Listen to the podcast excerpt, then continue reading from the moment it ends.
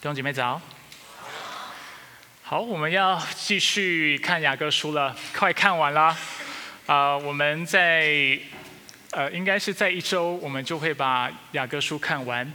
那嗯，在十二月开始，十一月还有两个礼拜，那我们会有一些感恩节的信息。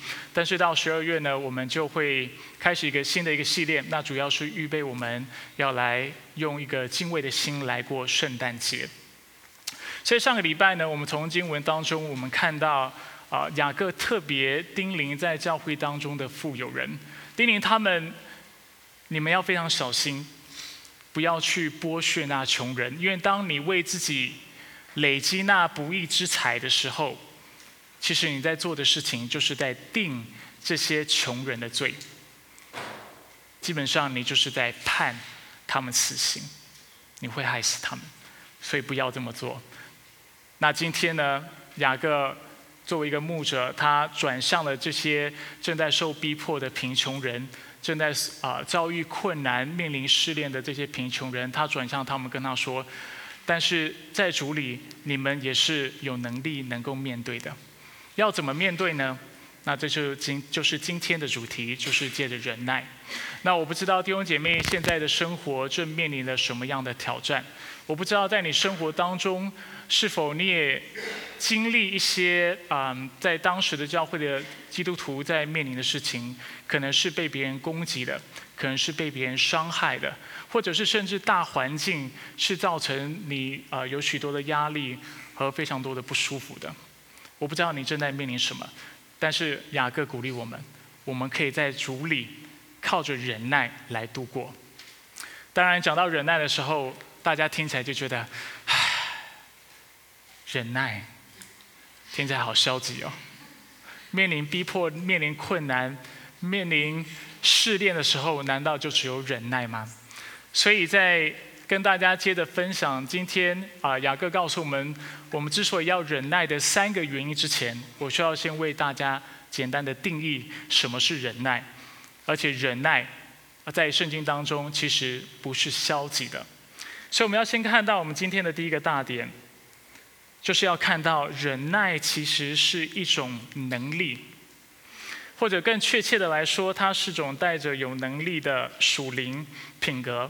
那在今天的经文当中，雅各用了两个希腊文字来说到忍耐。在和合本当中，我们只看到它的翻译是忍耐，但是它其实用两个字。那这两个字呢，我分别跟大家解释它的意思。第一个字呢是 “macrothumeo”，那这个字呢，它所强调的是。对人的忍耐，对人的耐心。如果我们直接把这个希腊字啊希腊文字翻译成中文的话，它的意思是长期克制、不去发怒的意思。长期的克制、不去发怒的意思，或者是用更简单的方式来说，就是不轻易发怒。就是说，在我们面对别人的攻击啊、别人的伤害的时候，我们能够选择不去生气。大家要记得，当时在啊雅各写作的对象是一群受逼迫、受到不公平待遇的穷人，受到不公平待遇的基督徒。其实他们有的是理由生气，有的是理由发怒。但是什么叫做忍耐？忍耐就是代表你有这个权利。但是你却不使用这个权利去发怒，你却使用你的权利让自己忍耐下来了。那这是一个非常了不起的一个品格，非常不容易做到的一件事情。那刚才我说了，说到忍耐的时候，我们对它都有一些比较负面、比较消极的理解。这跟圣经当中另外一个概念很像，就是讲到节制。当我们听到节制的时候，我们就很不舒服，感觉好像手脚被绑住一样，就是一种束缚，就觉得节制就是在讲。什么不能做，那个不能做，这个不能吃，这个叫节制。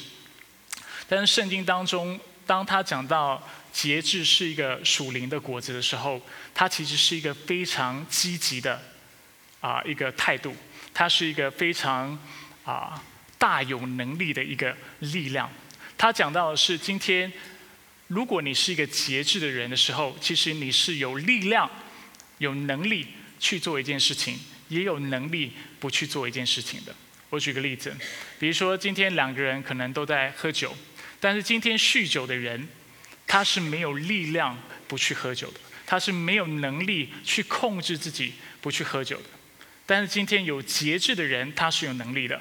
他有什么样的能力？他有什么样的 power？他的能力就在于他今天他可以喝，他也可以不喝。酒完全不能够吸引他，或者是我们可以说到，可能有两个人他都非常有能力，但是一个不能节制的人呢，他就很想很喜欢表现他的能力，他很害怕别人看不到他是一个很有能力的人，所以他无时无刻就想展示自己，想展现自己。但是乍看之下，这是一个非常好像很很有能力的事情，但是其实是一个非常愚昧的事情。但是有节制的人厉害在哪里？有节制的人厉害在，他虽然有能力，但他知道他该在什么时候去展示他的能力。我再举一个例子：两个人同样是百万富翁，但是有一个他可能是富二代，他的财产、他的资产、他所拥有的一切，其实是他的父母给他的。那他有这些钱，他就觉得自己很了不起，他就去挥霍，他就去过一个非常高品质的啊啊享受的生活。但是有另外一个人，他可能看起来很年轻，但是他是一个新创公司的老板，他也有一百万，但是他想的是我怎么用一百万来做更多的投资，我怎么用一百万让我啊能够得到真正的财务的自由等等。那我想请问大家，你觉得哪一个人是更有能力的？有节制的人还是没有节制的人？有节制的人，忍耐也是这个样子。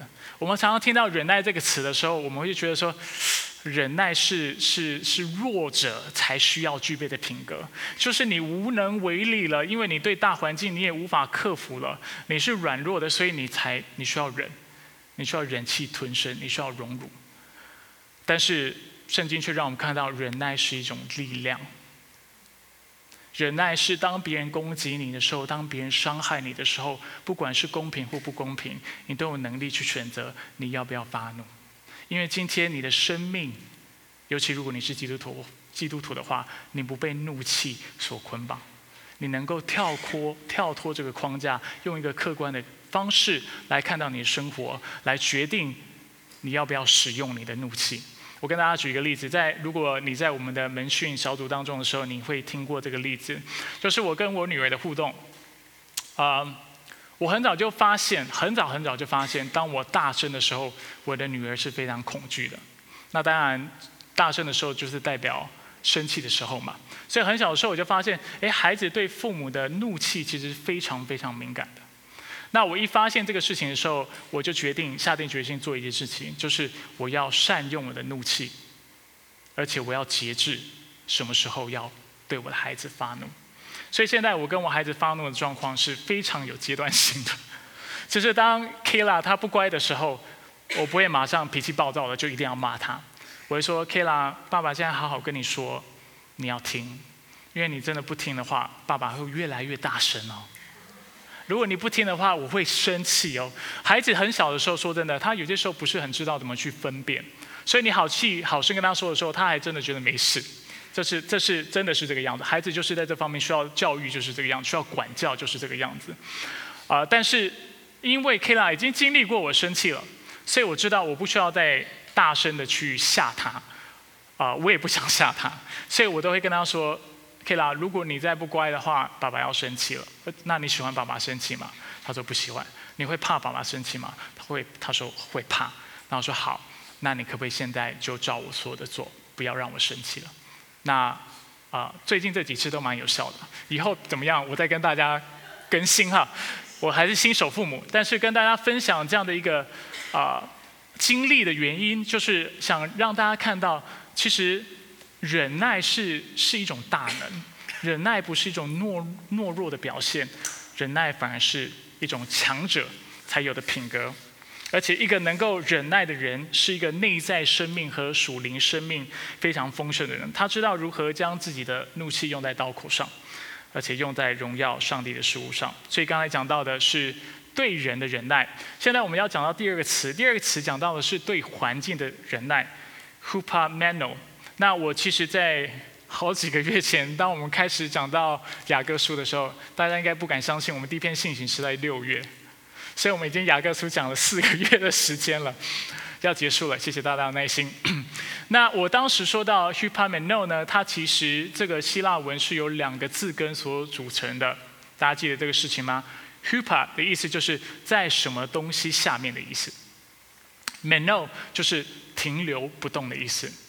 所以 hupameno 的意思呢，或者 hupameno 的意思呢，就是你能够在困难、在压力、在试炼底下的时候支撑得住。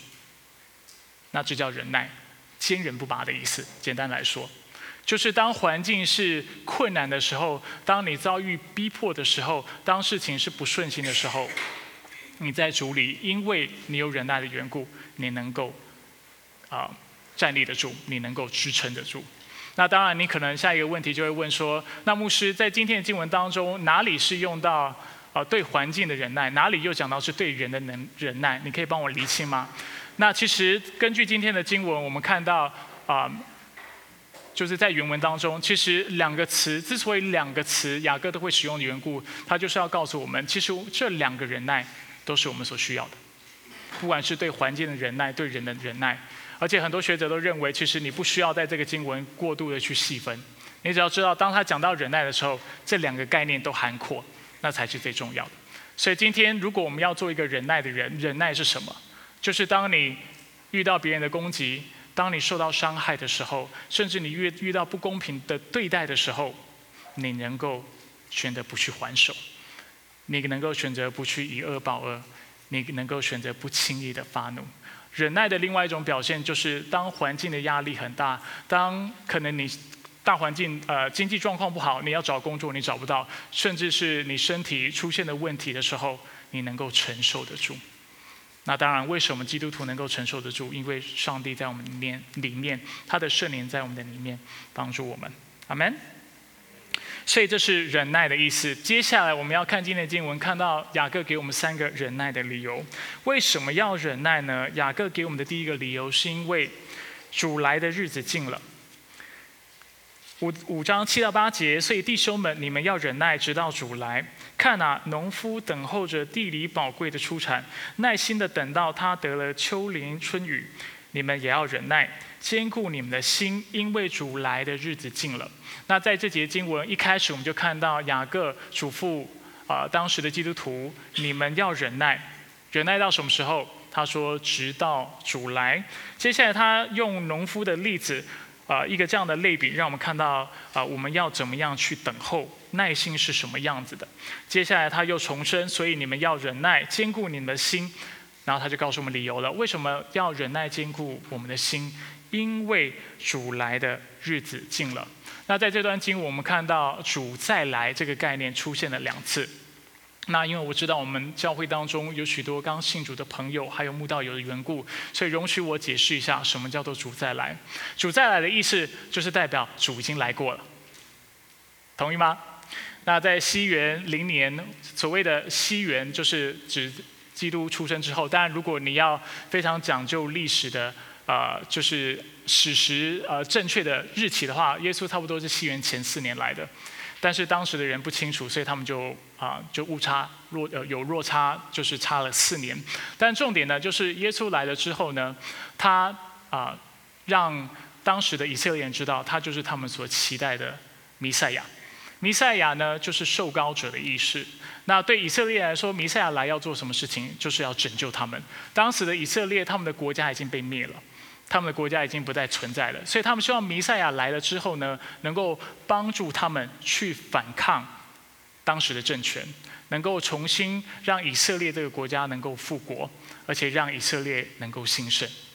只有耶稣第一次来的时候，他要做这个事情吗？他没有让以色列复国，他也没有为以色列带来和平、带来丰盛，这些都是以色列人所期待的。但是耶稣让他们知道。因为我来不只是为了以色列的人民，我来是为了全世界的人，为了全世界的人的未来，为了全世界人的罪，只要愿意相信我的，都不是灭亡，反得永生，而且在我里面能够得到平安，而且得到满足。那当然，虽然耶稣是这么承诺我们，我们也知道，啊，他也清楚让我们看见。在他再来之前，因为人有罪性的缘故，世界还是会有纷争，人跟人之间还是会有很多的摩擦，很多的猜呃猜忌，所以问题不会完全的得到解答。真正的和平、真正的喜乐、真正的平安，还不会临到于这个世界。那什么时候会临到呢？就是等到他再来的那一刻。所以我要接着要跟大家解释，所以。他再来，主再来是什么意思？主再来主要要做两件事情。第一，他要拯救他的子民，就是所有的相信他的人。第二，他再来意思就是他要按着他的公公呃公义去赏善跟罚恶，要去施行审判。这就是弥赛亚要来的缘故。那对当时被欺压，还有今天如果是被欺负、被攻击的人来说，这无非是。莫大的盼望。那启示录呢？是这么形容基督再来之后的天地他说：“看呐，上帝的帐幕在人间，他要和他们同住，他们要做他的子民。上帝要亲自与他们同在，上帝要擦去他们一切的冷眼泪，所以以后不会再有难过的眼泪，不再有死亡，也不再有悲哀、哭嚎、痛苦，因为先前的事。”都过去了。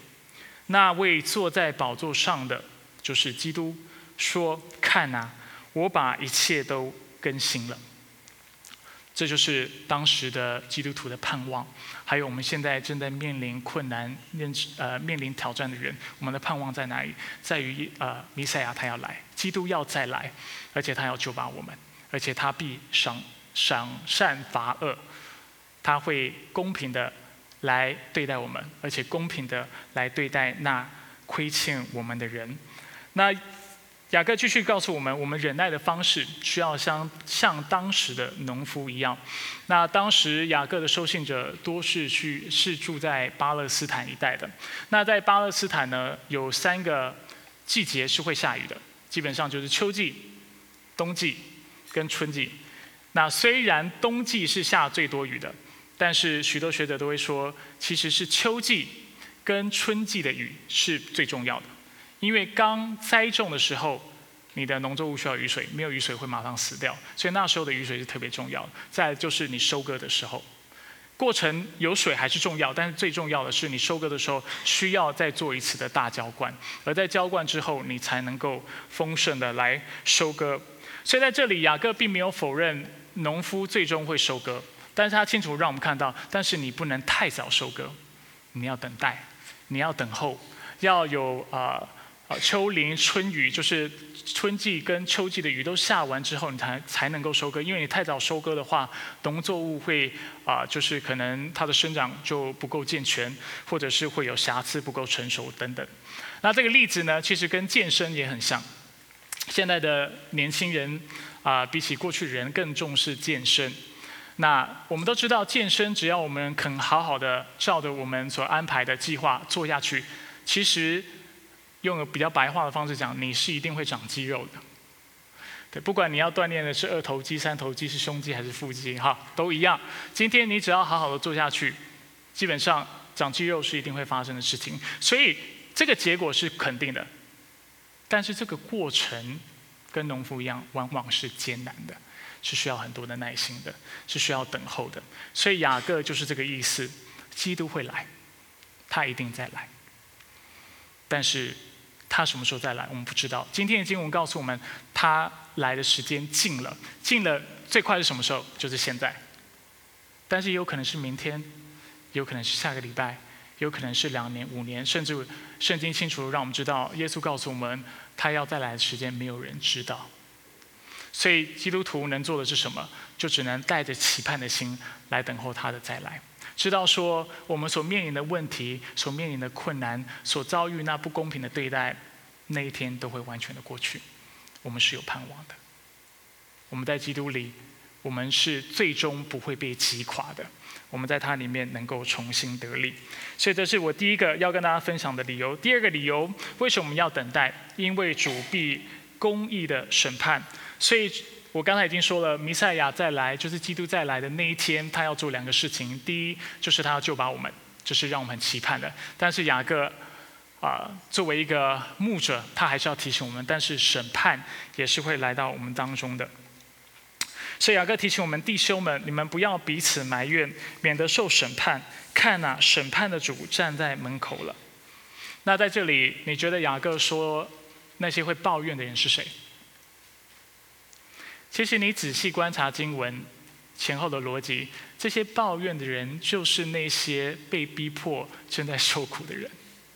那如果你是我的话，你会觉得主啊，都已经在受苦了，都已经遇到逼迫了，都已经在经历苦难了，人生都已经不如意了，你还不让我们抱怨，会不会会不会有点太残忍了一点？那我知道我们会这么想，但是为什么上帝不让我们抱怨？因为他知道抱怨会成为一个坏习惯，而且这个习惯最后会夺走。上帝原本要赐给我们的喜乐和平安，所以我们都会觉得谁不抱怨？甚至我之前嗯，在今年四月的时候，《大西洋杂志》它有一篇文章，它特别就在讲，其实抱怨是好的，因为抱怨使我们人跟人之间，抱怨是所有全人类都会经历到的事情，都有的共同经历。那所以借着抱怨，我们就可以拉近彼此间的关系。所以那个文章就变相说，所以抱怨很好，多多的抱怨。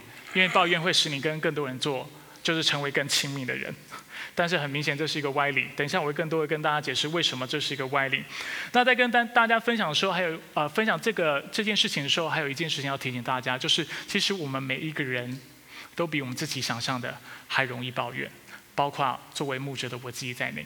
所以今天我讲到抱怨的时候，我不是只是在说当时教会基督徒有这个问题，我也不是说弟兄姐妹你们有这个问题，我是在说我们每一个人都有这个问题。事实上，我之前有说过，每次在讲到的时候，都是上帝在纠正我的时候，都是上帝在提醒我的时候，而我作为牧者，啊，我的责任是在于把上帝的话语讲出来，然后跟大家一起来成长。阿门。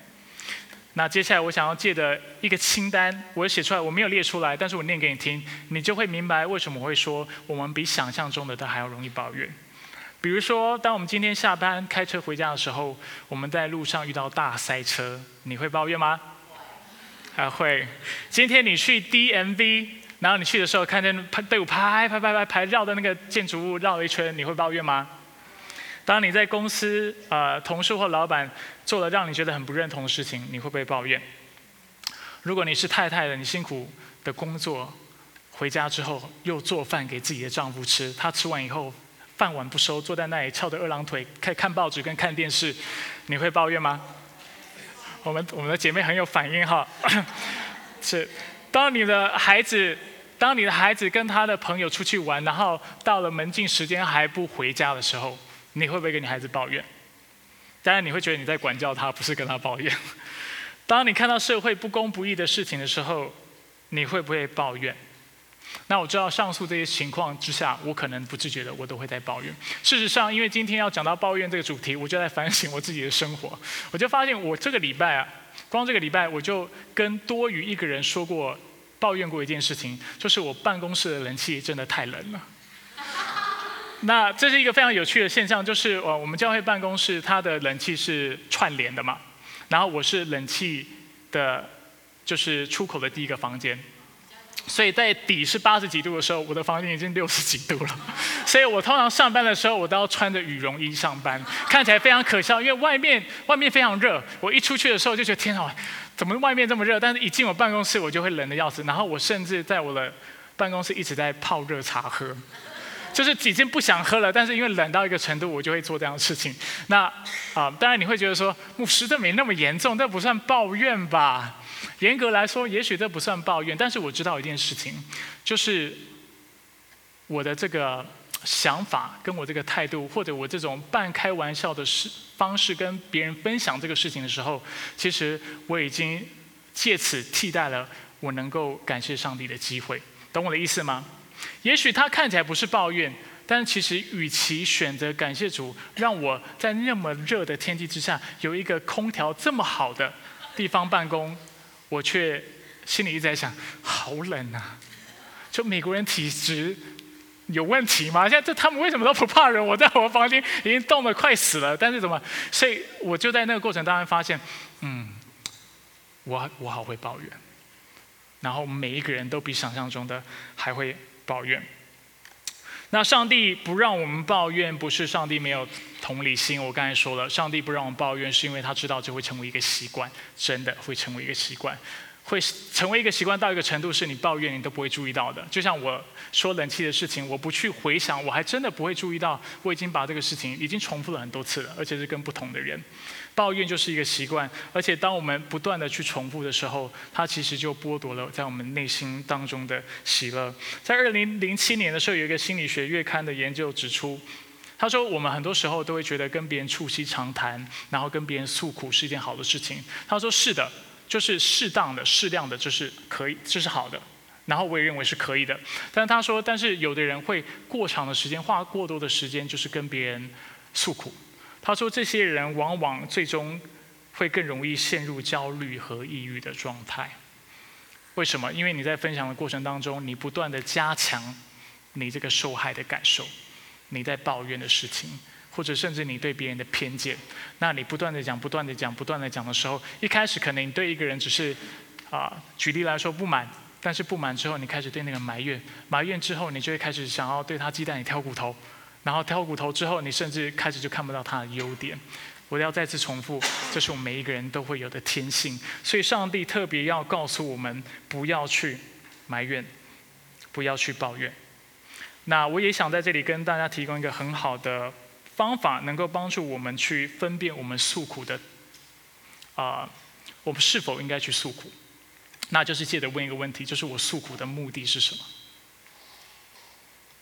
如果我们诉苦的目的是为了让我们今天能够成为一个更容易感谢赞美神的人，更贴贴近上帝心意的人，成为一个更好的基督徒的话，那我觉得我们的诉苦可能会是有意义、更有结果的。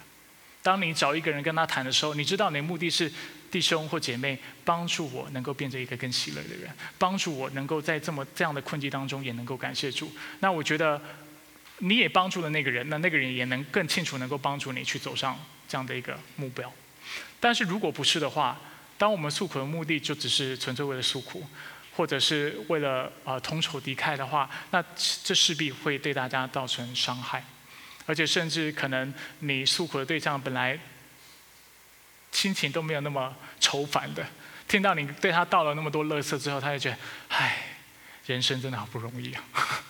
他也开始觉得，唉，我的人生也是充满了问题。结果就反而让两个人都陷入更消极而且更负面的想法当中。所以在当中想要鼓励弟兄姐妹能够用这样的方式。来帮助我们成为一个更健康的人，就是在诉苦的时候去想，我们诉苦的目的是什么？诉苦的目的是为了让我们成为一个更容易感谢、更容易赞美、更有喜乐的人。阿门。那我们在今天的经文看到，因为当时弟兄姐妹受了许多苦，而且彼此心中充满不满的缘故，在当时的教会，他们慢慢的将将矛头指向了。主里的弟兄姐妹，那刚才我已经说过了这个事情。那我们可以想象，如果当教会当中的弟兄姐妹开始彼此埋怨的时候，这会将对教会造成很大的伤害。因此，雅各吩咐我们要忍耐。那在圣经别的地方，我们也读过经文，爱的真谛说到，爱是很久忍耐，然后而且忍耐重复两次哦，而且爱是凡事忍耐。所以在主里，我们永远是去操练我们的能耐。我再次提醒大家，能耐呃忍耐不是消极的，忍耐是一种力量，是在困难当中，你选择用什么态度去面对你的困难。不能忍耐的人，他会选择用抱怨，选择用苦读，选择用难过来回应他所遇到的伤害。但是基督徒，或者是作为有圣灵在我们心里面的基督徒。对我们来说，我们是有能够用不同的视角来看待这个事情的，因为我们知道，在我们里面的比世界上更大。所以，当我们遇到困难的时候，我们知道，虽然我是遭受困难的，虽然我是遭受逼迫的，但主你与我同行，我是有力量的，我不是孤单的，我是有盼望的。那我们经过那么长一段时间查考雅各书，大家都知道雅各在。纠正信徒的时候是不手软的，他是非常严厉的。呃，我想经过这段时间，大家对雅各的信息都有这样的认识。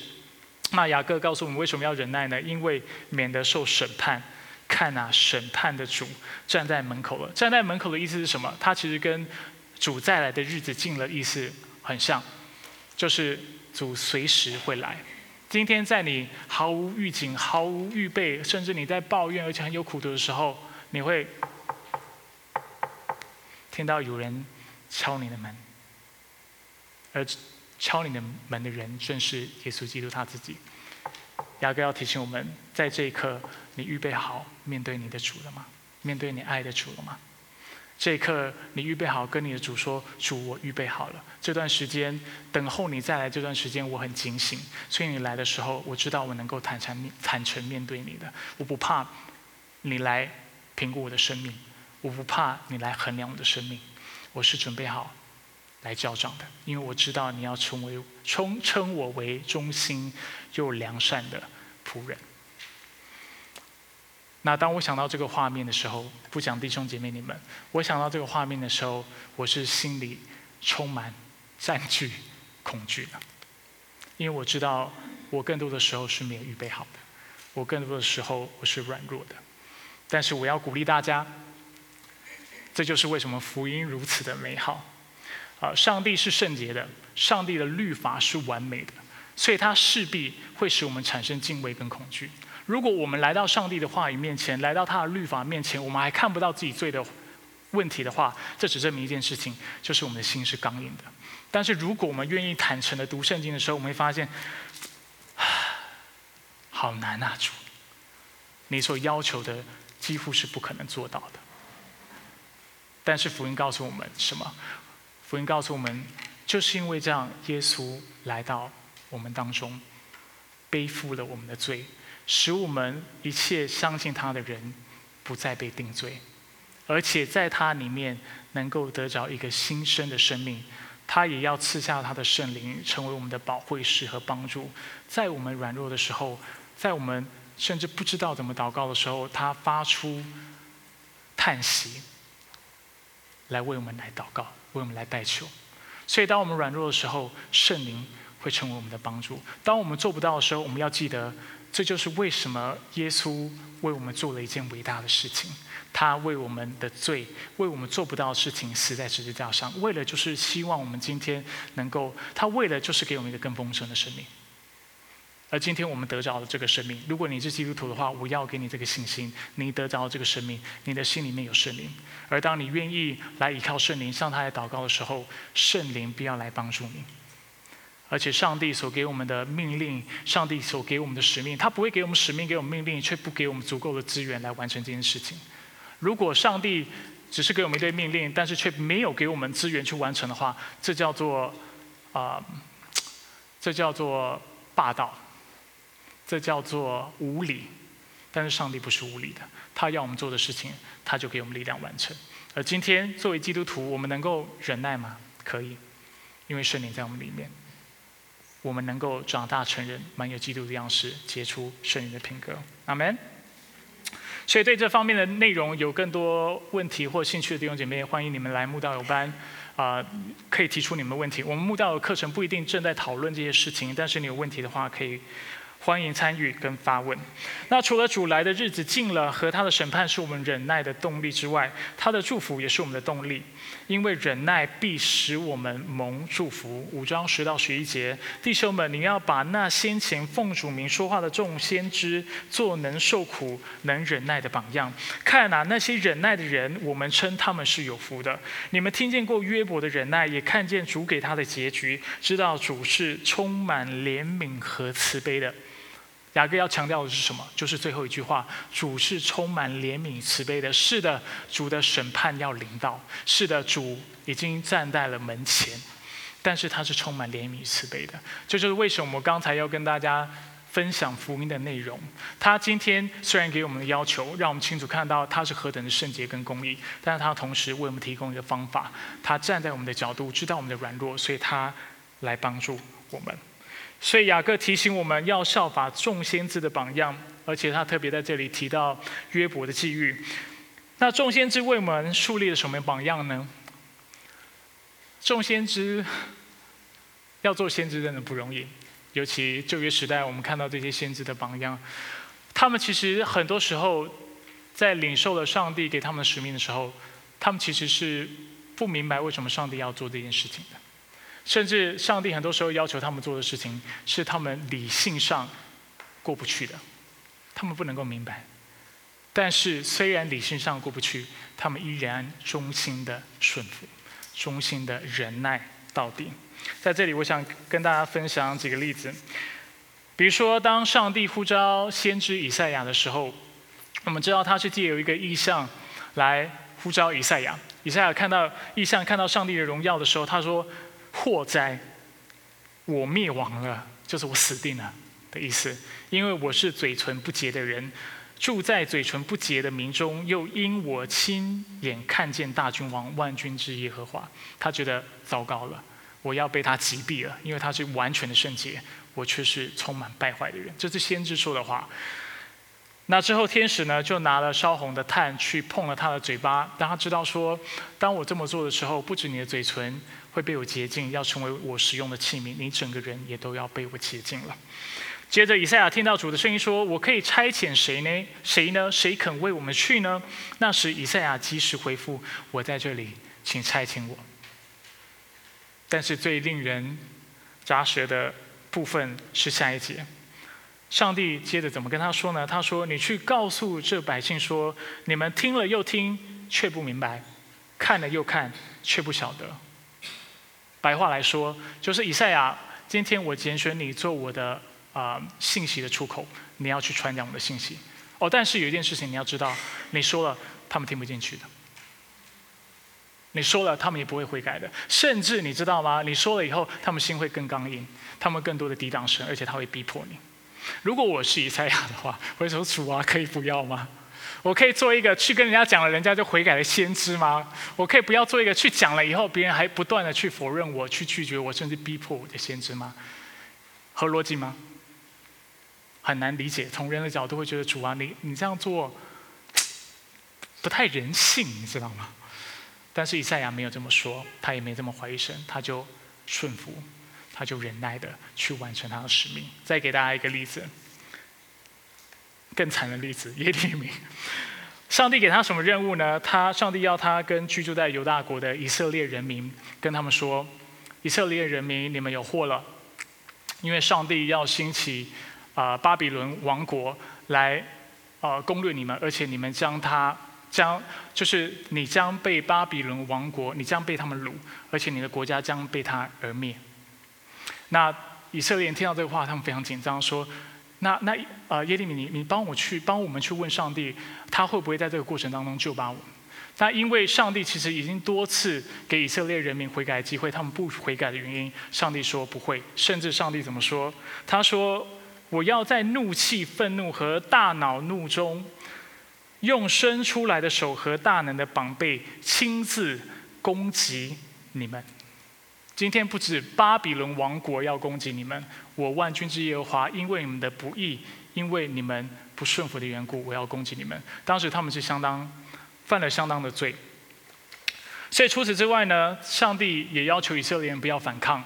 当你的仇敌、当你的敌军、当别的国家来掳掠你、来侵占你的国家的时候，你最好不要反抗，因为你反抗你必死。他说：“所以你要，你就把自己交给他们，这样你才会有存活的几率。”除此之外，他也叫耶利米跟他说什么？除此之外呢？你要告诉这些人民，就是耶和华基本上暂时是不会拯救你们的，所以你们就乖乖的被掳吧，你们就乖乖在那个地方结婚、安居、盖房子，你们就住在那里吧。那。我不知道耶利米，其实耶利米我们知道，他他其实，在过程当中他非常痛苦，因为基本上，上帝要他做的事情，就是要他做国家的叛徒，甚至其实他的国家的人民，整个国家的人民，国家的政府，都把他当成一个叛徒。因为当别的先知是在宣讲和平的信息的时候，上帝却兴起耶利米，要他去讲审判的信息。当然我们知道，其他的先知是假先知。那当然耶利米做了，那耶利米做了之后呢，其实大家都想杀他。甚至他的老乡、他的村庄、他最熟悉的人，都要置他于死地。那如果你是耶利米，你顺服不顺服？你要不要去做？你觉得合理吗？上帝的要求，他要你说的话，该不该说？耶利米却说了，他却因为他知道上帝或者是耶和华是应当赞美，而且应当称颂跟荣耀的，所以他全然的顺服神。在过程当中绝对有挣扎，但是他坚韧的完成了上帝给他的使命。那这些先知呢，最后的结果都是蒙福的。所以在教会当中，我们常常流传的一句话就是“顺服就是蒙福”。但是有一件事情我要做补充：蒙福不一定是在世你就会蒙福。蒙福从先知的例子来看，他蒙福是等到他死了过后，进入了上帝的怀抱之后，他才经历了他真正的福分。但是蒙福是会发生的，就像我们今天一开始所讲的，主必再来。主必再来的时候，就是一次施审判的时候，就是我们与他同在的时候，就是已经到了世界末日的时候。基本上，在那个时候，我们一定是蒙福的，这是肯定的。但是在今世，我们是否会蒙福，我们不知道。先知耶利米他在今世都是忧愁的，他就在忧愁当中过了他的一生，因为他受了各各样的逼迫，各多各样的患难，但是他坚持坚守到底。但是我们知道，上帝一定会奖赏我们，上帝一定会祝福我们。我们怎么知道？所以在这里，雅各提到了约伯的经历。在约伯记，我们看到上帝称他是一个完全正直、敬畏上帝、远离恶事的人，是个艺人。有一天，撒旦他就挑战上帝，他就跟上帝说：“上帝，你知道为什么约伯这么敬畏你吗？你知道为什么他顺服你吗？你知道为什么他那么正直吗？因为你大，你因为你赏赐他。”各样的祝福，因为他非常的丰盛，他的家产很多，你也给他了很多孩子。你想，他就跟上帝说：“你把这些拿掉，他岂不抱怨你吗？甚至你使他身上长疮，是使他皮肉上面啊，让他生病，你看他会不会就不再侍奉你，不再敬畏你？”那上帝接受了魔鬼的挑战，因为他相信约伯，所以他说：“那你去吧。”你不能碰这个人的生命，但是其他事情你可以做。果然，撒旦非常的邪恶，下手非常重。他马上啊，抄了他所有的孩子，害死了他所有的孩子，夺走了他所有的财富，并且使约伯全身长满长满了毒疮。那当约伯丧失了自己的孩子和财富之后，在第二章，他有跟上帝抱怨吗？没有。他说：“我赤身出于母胎，也必赤身归回。赏赐的。”是耶和华收取的，也是耶和华。耶和华的名是应当称颂的。在患难当中，在困难当中、试炼当中、痛苦当中，他仍然选择不去抱怨。但他说：“耶和华是应当称颂的。”在他全身长了毒疮之后，他的太太跟他说：“你仍然持守你的纯正吗？你还要做个艺人吗？”他太太接着说：“你背弃上帝，死了算吧。背弃上帝，在原文基本上就是你咒诅上帝，死了算吧。都已经经历那么多事情了，你还要做个正直人吗？上帝看顾你的话，他会让你经历这么多事情吗？算了吧，放弃你的信仰，咒诅你的上帝，远离他吧，死了算了。”但是约伯怎么说？他说：“你说话正如愚顽的妇人。”唉，难道我们从上帝手里得福，不也受祸吗？他认为一切在约伯的理解当中都是出于神。而接下来，圣经的作者就告诉我们，在这一切的事上，约伯并没有以他的口犯罪。那当，我们知道，在约伯记之后，我们看到约伯也是人，他也有软弱，也有挣扎的时候，他也有犯错的时候。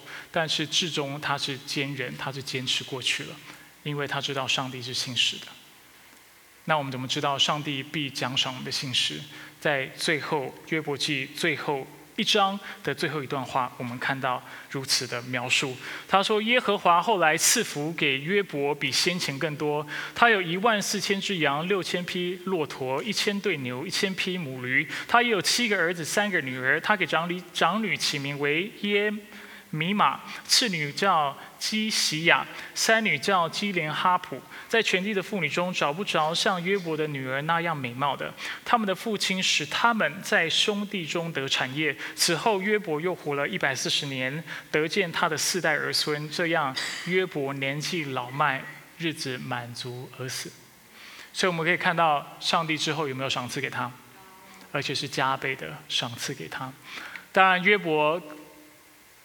感谢主，他是在今世就看到了、经历了上帝的祝福。那对我们来说，我不敢跟大家在座的每一个人保证，你在今世一定会看到上帝的祝福。我指的是这些物质上的祝福，不一定。但是有一件事情，就是上帝一定纪念你在他面前的忠心，上帝一定纪念我们在他面前的摆上。而我们有一天见到他面的时候，我们必要领受那极大的产业跟极大的祝福。阿门。所以我们要忍耐。忍耐很难，但是就像今天我们信息说过的，虽然难，但是上帝不会要求我们去做那他认为我们不可能做到的事情。他要我们做的事情，他要我们完成的使命，使命他必赐力量来帮助我们。阿门。我们一起来祷告。所以主，我们来到您面前，主，我们承认我们是软弱的，我们是有限的。我们很多时候是无法忍耐的，而且就像今天在信息的过程当中，我们也承认主，我们也是很容易抱怨的。但是主，谢谢你借着今天的信息再次提醒我们，让我们知道忍耐是个能力，忍耐是个遇到困难、遇到困境却不被击倒的能力。主，我们说我们愿意得着这个能力，求你来帮助我们。主也感谢你今天给了我们三个忍耐的理由，让我们知道你快来了。我们的盼望，我们的救赎快来了。你也让我们知道你是公义的，你是信实的，你必按照人的行为，还有人的作为来审判他。最后，你告诉我们，当我们愿意在你面前忍耐的时候，我们必然承蒙你所给的祝福。所以主，感谢你今天自己所赐的话语，求你保守我们，让我们在你面前能够忠心又良善。我们感谢在美丽上祷告是奉靠主耶稣基督的圣名求。Amen.